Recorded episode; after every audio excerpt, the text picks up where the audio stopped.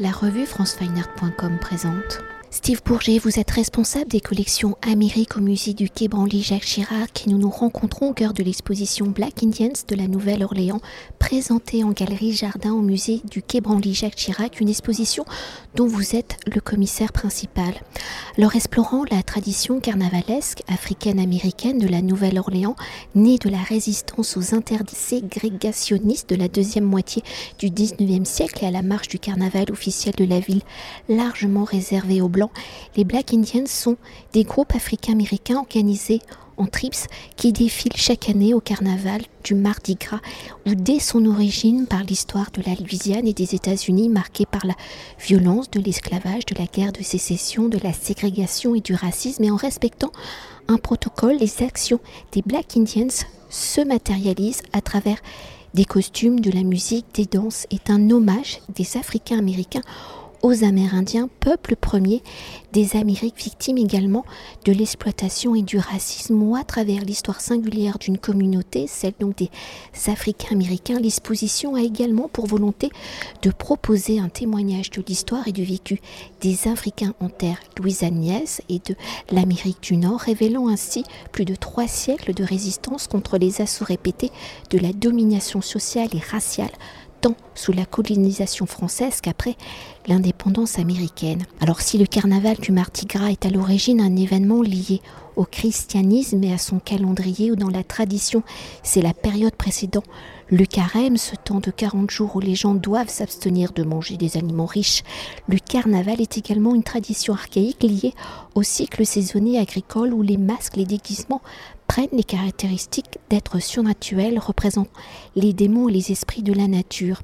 Alors pour le carnaval du Mardi Gras à la Nouvelle-Orléans qui se déroule généralement du 6 janvier jusqu'au Mardi Gras, on imagine que son origine est liée à l'histoire de la ville et de sa population venue d'Europe et plus particulièrement de France ou dans son exploration du territoire de l'Amérique par René Robert Cavelier de la Salle, la France y établit une colonie en 1682, un territoire qui s'étend alors et ça, on ne le sait pas forcément, des Grands Lacs jusqu'au golfe du Mystique et qui porte le nom de Louisiane en l'honneur du roi de France Louis XIV. Alors un territoire qui sera vendu, si j'ai bien fait mes recherches, hein, par le roi en 1712 à Antoine Crozat et à sa compagnie du Mississippi qui va introduire les esclaves noirs et qui vont fonder la Nouvelle-Orléans en 1718 qui deviendra capitale de la Louisiane en 1722. Après ce récapitulatif, ce long récapitulatif historique de la fondation de la Nouvelle-Orléans courant du XVIIIe siècle où les premières sources mentionnent un carnaval, une fête à 1699. Quelle est l'histoire de la naissance du carnaval du Mardi Gras de la Nouvelle-Orléans, celui dit officiel? Quelles sont les communautés qui seront à son origine? Est-ce pour la population une façon de sauvegarder ces traditions venues du vieux continent? Disons que le, le, grand carnaval euh, qu'on connaît mieux de la Nouvelle-Orléans, c'est le carnaval qui va naître finalement de la présence euh, des, euh, ben, des Européens, mais des Européens devenus des, des Américains en terre, en, terre, en Amérique du Nord. Donc, c'est-à-dire, c'est un carnaval qui est inspiré en partie des traditions carnavalesques qu'on retrouve euh, en Europe, mais aussi c'est un carnaval inspiré un peu par l'idée de la royauté. Alors on, on, a un roi, on a une reine, on a des balles, euh, éventuellement les balles, ce qu'on appelle aux États-Unis des balles de, euh, d'introduction des jeunes filles euh, prêtes à marier va se faire durant ce carnaval. Mais c'est un carnaval à ses tout débuts qui, était, qui est marqué euh, durant la période, qui existe durant la période de l'esclavage. Alors les esclaves marchent de chaque côté avec des flambeaux pour illuminer le passage des premiers chars allégoriques tout simples faits dans, dans, dans, ce contexte par, des, par une euh, des groupes euh, blancs euh, relativement bourgeois, je dirais, des, fermiers riches et des commerçants de la Nouvelle-Orléans. Donc c'est dans ce contexte que se crée ce premier grand carnaval. Et après la, perte de la guerre lors de la guerre de sécession ou la guerre civile américaine, le carnaval va reprendre et va toujours être encore sous la domination et sous les intérêts d'une communauté blanche à la Nouvelle-Orléans. Alors pour entrer au cœur de l'exposition et poursuivre avec les Black Indians hein, qui vont apparaître à la moitié du 19e siècle, au moment euh, de l'abolition de l'esclavage en, 1863 par Lincoln et à la marche du carnaval officiel, hein, quelle est l'origine de la création de ces groupes au regard de l'histoire et des populations qui constituent la ville de la Nouvelle-Orléans des Amérindiens et des Africains insoumis à l'esclavage? Comment les Amérindiens vont-ils tisser des liens avec les Africains nouvellement arrivés Et si la langue peut être un obstacle, comment ces liens vont-ils permettre le mélange des deux cultures? Comment les Africains américains vont-ils s'approprier les coutumes des Amérindiens pour les intégrer à leurs costumes, à leur musique, à leur danse?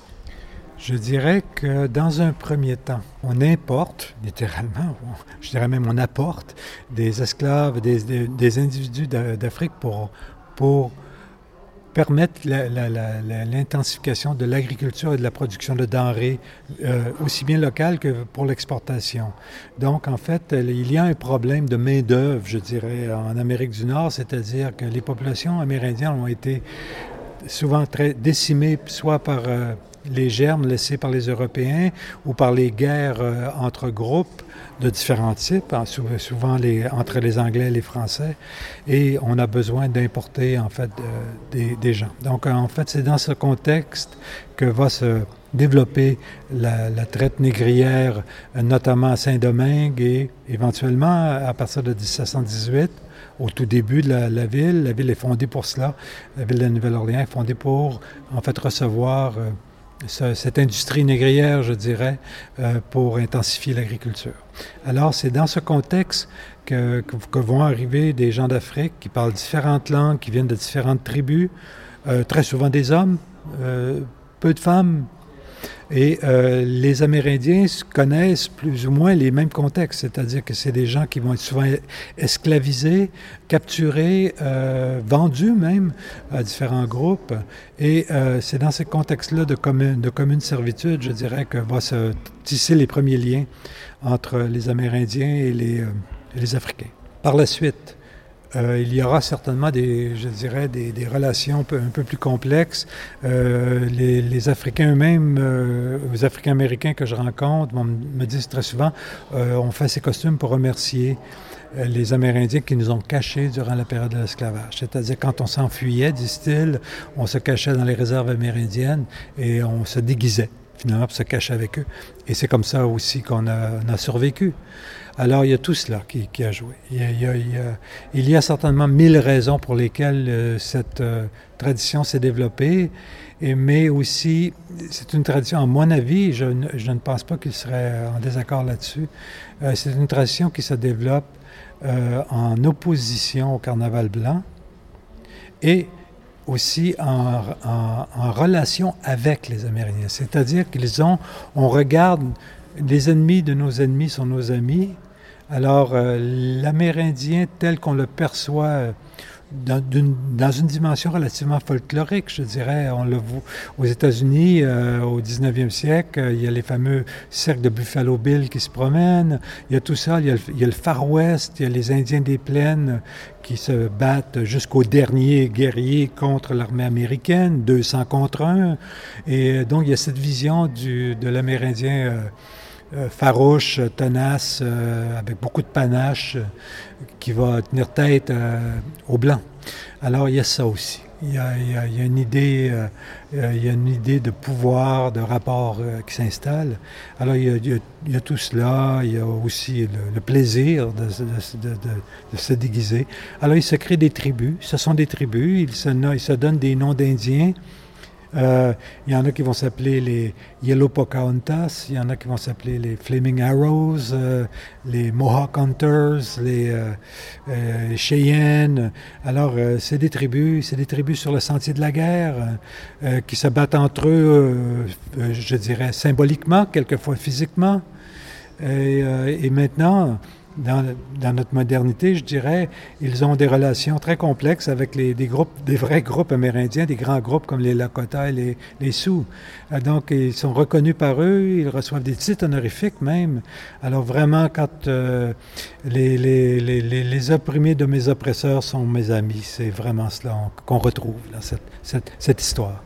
Et pour continuer sur la dimension sociétale des Black Indians, où ces groupes apparaissent dans cette période charnière du 19e siècle et de l'abolition de l'esclavage par Abraham Lincoln, je rappelle, en 1863, ou concomitement, en 1865, on voit la naissance du Ku Klux Klan. Alors que permet la période du carnaval qui ne serait pas autorisée autrement? Ça c'est peut-être un peu générique à tous les carnavals. Comment les Africains américains vont-ils explorer cette fenêtre festive pour exprimer leurs conditions de vie? Comment leurs costumes, leurs danses, leur musique reflètent-ils le quotidien d'une communauté, donc le pan de l'histoire de tout un pays au final? Oui, euh, la guerre, euh, la guerre civile euh, qui se termine en 1865 euh, laisse dans, son sillage un problème crucial. C'est-à-dire, Abraham Lincoln, bien sûr, est, assassiné quelques mois à peine euh, après, mais c'est surtout qu'il y a la présence de 4 millions d'esclaves libérés dans le Sud, auxquels on a promis des choses. On a promis une terre, on a promis un âne, on a promis une petite maison, on a promis de quoi survivre, mais ça, ça, ne s'est pas réalisé. Alors, il y a en fait des gens qui sont pris dans une situation euh, intolérable, n'ont pas de travail, ils vont retourner souvent sur les fermes. Euh, et le Sud doit se reconstruire, veut se reconstruire et va utiliser tous les moyens à sa disposition pour se reconstruire et pour maintenir l'hégémonie blanche en place. Donc, c'est dans ce contexte que va se développer la ségrégation, les lois de Jim Crow. Et euh, les Africains-Américains vont être soumis à ces lois dans tous les États du Sud, euh, aussi bien en Louisiane qu'en Alabama, qu'en Géorgie. Et euh, ces lois interdisent toutes sortes de choses. Et parmi celles-ci, on, leur interdit de se réunir en groupe dans la rue. Alors, le carnaval, à mon avis, de la Nouvelle-Orléans, des Africains-Américains, va leur permettre aussi de, de, faire le tour de cette question, de se réunir, et ça ne se fait pas sans heure. Il y a souvent des affrontements avec les policiers. Ce n'est pas quelque chose qui est donné d'avance. Hein. Ils doivent ils doivent réclamer l'espace social, l'espace civique, euh, souvent à, coup de bâton et, euh, et, ça se termine souvent dans le sang. Alors euh, c'est vraiment, à mon avis, à ses débuts certainement, une forme de revendication de l'espace public, une façon de se montrer.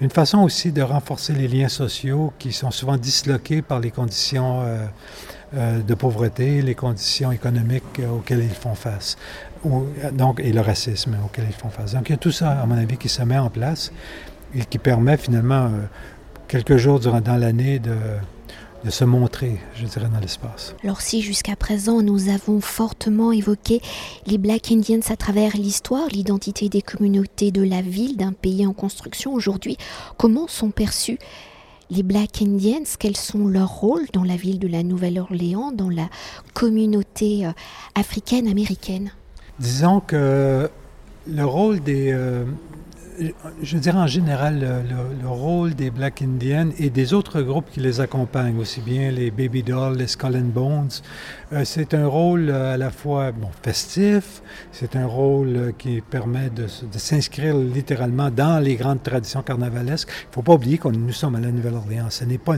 la Nouvelle-Orléans, c'est une planète différente de bien d'autres endroits. C'est l'endroit euh, qui c'est un endroit de la musique aux États-Unis, c'est l'endroit du blues, du jazz, c'est l'endroit de Louis Armstrong, de Dizzy Gillespie, de, Fats Domino. Euh, donc, euh, on, on, est à un endroit où sur 10 personnes sur la rue, il y, a, 9 musiciens. Donc, on est dans un endroit où la, fête roule tous les dimanches. Il y a des parades tous les dimanches. Donc, ça s'inscrit dans tout cela. Ça s'inscrit encore dans des rapports de réflexion sociale au niveau de la violence, au niveau des conditions sociales. Donc c'est dans tout cela que la mouvance, je dirais, carnavalesque s'inscrit. C'est euh, une tradition qui vit et qui va vivre au travers des gens.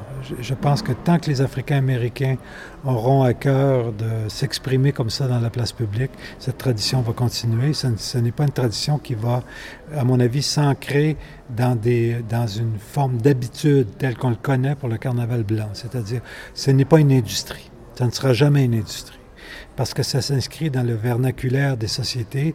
Ils veulent le faire pour eux. Ce sont des gens qui font ça personnellement. par exemple, et je, termine là-dessus, un Big Chief, un Big Chief naît au travers de quelqu'un qui a une action sociale importante. En fait, on lui reconnaît une qualité. Par exemple, Victor Harris, c'est un Big Chief. Mais ce n'est pas un Big Chief parce qu'il a décidé qu'il était un Big Chief. C'est parce qu'il il fait figure, il, il, est une figure importante de la communauté. Par exemple, il organise depuis plusieurs années, je ne sais pas combien de temps, peut-être plus de 30 ans, euh, chaque année, euh, une des collectes euh, de, de, sous pour équiper des petits sacs d'école pour les enfants. Donc, vers euh, vers la fin du mois d'août, avant la rentrée scolaire, euh, il y a un grand pique-nique qui se fait dans, un grand parc et il amène des centaines de, petits-enfants africains-américains qui viennent de, familles très pauvres et on leur donne euh, un beau sac d'école tout neuf avec des crayons de couleur, tout ce qu'il faut pour aller à l'école, tu vois. C'est génial. Alors, les enfants, je suis sûr, ils vont coucher avec pendant 3-4 jours. Je l'ai fait, moi, quand j'étais jeune. Donc, ils vont sûrement faire pareil. Et puis, mais tu voyais que Victor, finalement, il, ne distribue, distribue pas 10 sacs. On parle de milliers de sacs. Vous voyez? Donc, c'est vraiment une action, une des actions qu'il fait, lui. Bruce Pie, un autre Big Chief, lui, c'est la, euh, la violence. Donc, il, fait beaucoup de, de, travail autour de la non-violence au sein de la communauté africaine-américaine. Donc, vous voyez, le rôle social est, une, euh, est aussi, n'est pas seulement un prolongement, fait partie intrinsèque du costume même du Big Chief. Et d'ailleurs, pour dire quelques mots sur ces costumes, ils les conçoivent eux-mêmes du début jusqu'à la fin et juste pour une année. Chaque année, ils doivent se renouveler. Tout à fait. Un costume de Big Chief, c'est un costume que tu montres dans une année parce que tu le mets pour une compétition de beauté. C'est un concours de beauté entre Big Chief et autres participants. Alors, tu dois refaire un costume chaque année parce que tu as une nouvelle compétition qui va démarrer l'année d'après. Euh, pour la petite histoire, ça demande cinq mois de travail, ça demande des, frais considérables, quand, euh, surtout que pour des gens qui ont souvent des salaires tout à fait euh humbles, je dirais. Donc, euh, et ça demande plusieurs mois de travail euh, à hauteur de souvent 60-70 heures par semaine, les soirs, les week-ends. Toujours une aiguille dans la main, toujours en train de travailler autour d'un costume, en prévision du Mardi Gras. Et c'est euh, presque une drogue pour eux. Croyez-moi, j'ai rencontré des jeunes, le Big Chief Melançon, par exemple, c'est quelqu'un qui dit, moi, le lendemain du Mardi Gras, je commence à préparer mon costume de l'année prochaine. C'est pour vous dire jusqu'à quel point euh, ça, les, occupe, ça les travaille. Ça les, et c'est vraiment un travail euh, important. D'ailleurs, on pourrait peut-être euh, s'attarder sur un de ces costumes, parce qu'il y en a quand même plusieurs qui sont présentés dans l'exposition. Au début, un seul ponctue, on va dire, les ponts plutôt historiques de l'exposition, pour finir sur un bouquet final. Mais donc, c'est des milliers de perles, de plumes. on n'imagine pas, en fait. Oui, tout à fait. Disons qu'ils s'inscrivent dans la grande tradition des costumes, euh, je dirais, euh, non seulement de carnaval, mais des grands costumes perlés euh, qu'on retrouve aussi en Afrique, qu'on retrouve chez les Amérindiens en Amérique. le perlage, la perle, c'est, c'est, même la perle de traite, à l'époque où on achetait les esclaves avec des perles. Bon, pourquoi les perles? Ben, c'est parce que déjà, chez les Africains, en Afrique, les perles circulaient depuis des siècles et étaient des objets non seulement de prestige, mais de marqueurs sociaux importants. Donc, le perlage, c'est déjà, on devrait commencer avec la petite perle.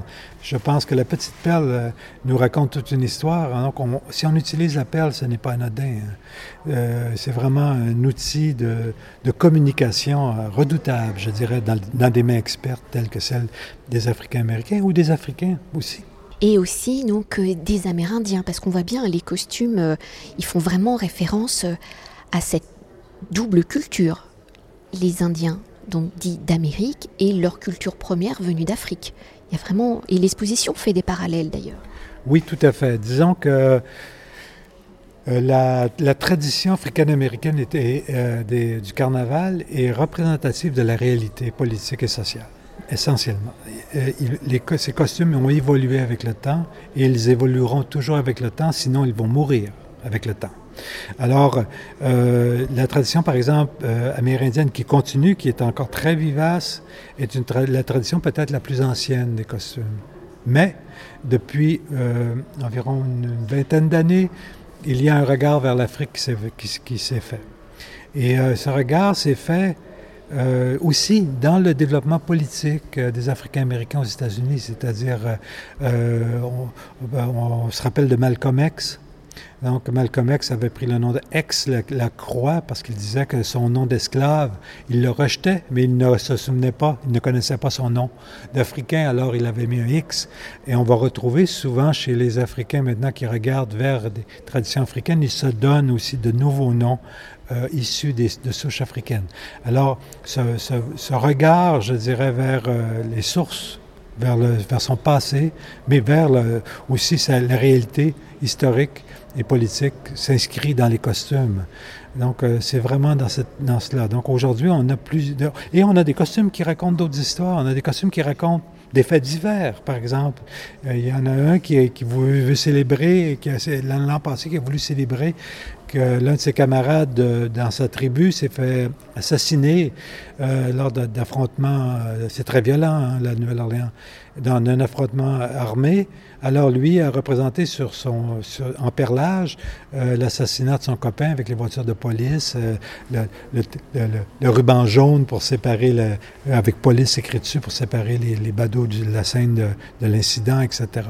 Donc vous voyez qu'on en, on, va aussi bien de, la représentation de KKK sur un costume tel que celui que nous avons avec nous aujourd'hui, ou, des, la spiritualité africaine, ou, la résistance armée euh, des, Amérindiens contre euh, le pouvoir hégémonique, euh, blanc aux États-Unis.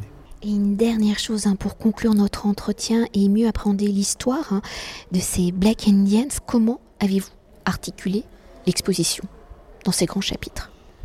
Disons que l'articulation de cette exposition s'est faite, j'allais dire presque de façon naturelle. C'est que, bon, j'ai plusieurs, comme je l'ai dit, mais ce n'est pas, ce n'est pas une fanfaronnade, c'est une réalité. J'ai plusieurs partenaires euh, africains-américains dans le projet de l'exposition. En fait, je suis probablement le seul qui ne l'est pas, largement. Mais euh, c'est au travers des discussions avec eux euh, que, j'ai élaboré un peu les citations, les six euh, arrêts obligatoires, je dirais, de cette histoire. Et le but, en fait, c'était au travers de leurs discussions. moi, j'avais une vision un peu plus, j'allais dire presque philosophique, ou peut-être trop académique des concepts euh, telle que la violence, par exemple. Et euh, on me disait tout le temps, non, tu, tu, Steve, tu es à côté de la plaque. C'est une violence qui est toujours sur le corps, qui a toujours été sur le corps et qui, qui est encore aujourd'hui sur le corps. Alors, j'ai pensé à George Floyd, j'ai pensé à, au, passage à tabac de, plein de gens, j'ai pensé au lynching des KKK, j'ai pensé à, l'esclavage et je me suis dit, ben, ils ont tout à fait raison. En fait, c'est une violence qui est toujours exprimée sur le corps d'un individu et c'est toujours aussi euh, un, rapport, euh, une réponse à la violence, une résistance bien sûr. On résiste toujours à la violence, sinon on meurt. Mais en même temps, ça ne mène pas toujours à la résilience. Mais dans le cas qui nous concerne, ça a toujours mené à la résilience, à partir des tout débuts. Alors, euh, je me suis dit, ben voilà, le, voici, voici le sujet de l'expo, c'est la violence et la résilience. C'est eux qui me l'ont dit. Alors, j'ai suivi, j'ai suivi leur ordre de marche et je me suis dit, ben on va faire ces citations. La première sera le monde avant, avant que nous, nous arrivions, les, les, Indo-Européens, euh, dans cette région. Après euh, ce qu'on a fait, donc la, période de l'esclavage, euh, la période des, de la Nouvelle-France, la période de la transition vers les États-Unis, les États-Unis, et puis finalement un événement charnier qui est Katrina 2005. Pourquoi Katrina? Parce que Katrina met à vif la situation à la Nouvelle-Orléans, nous montre comment le racisme systémique d'une société mène à un désastre tel que Katrina euh, et comment la communauté africaine-américaine, encore une fois, face à cette violence qui n'est pas écologique mais qui est culturelle, va résister, va va résilier et va littéralement ressurgir et ressurgir au travers de leurs pratiques carnavalesques. Alors, c'était pour moi la, cinquième station qui nous permettait d'entrer dans ce qu'on appelle finalement art, spiritualité et spectacle, c'est-à-dire le grand déploiement d'une trentaine de costumes de diverses traditions euh, africaines-américaines. Merci beaucoup. Mon plaisir, vraiment. Cet entretien a été réalisé par franceweiner.com.